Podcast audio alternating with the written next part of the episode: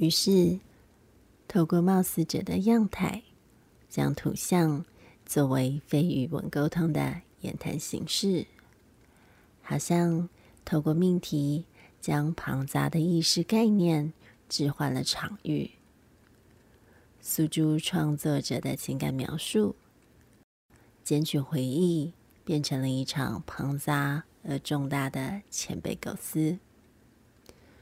过去的记忆。仍在持续，当前此在，则是过去和未来的汇聚，没有谁先谁后。我们在寻找的，就是一个纯然的可能性。观者透过命题和创作者在思绪上产生连接，创作者则因为观者的参与而逐渐在世界之中。具体显现，与你分享。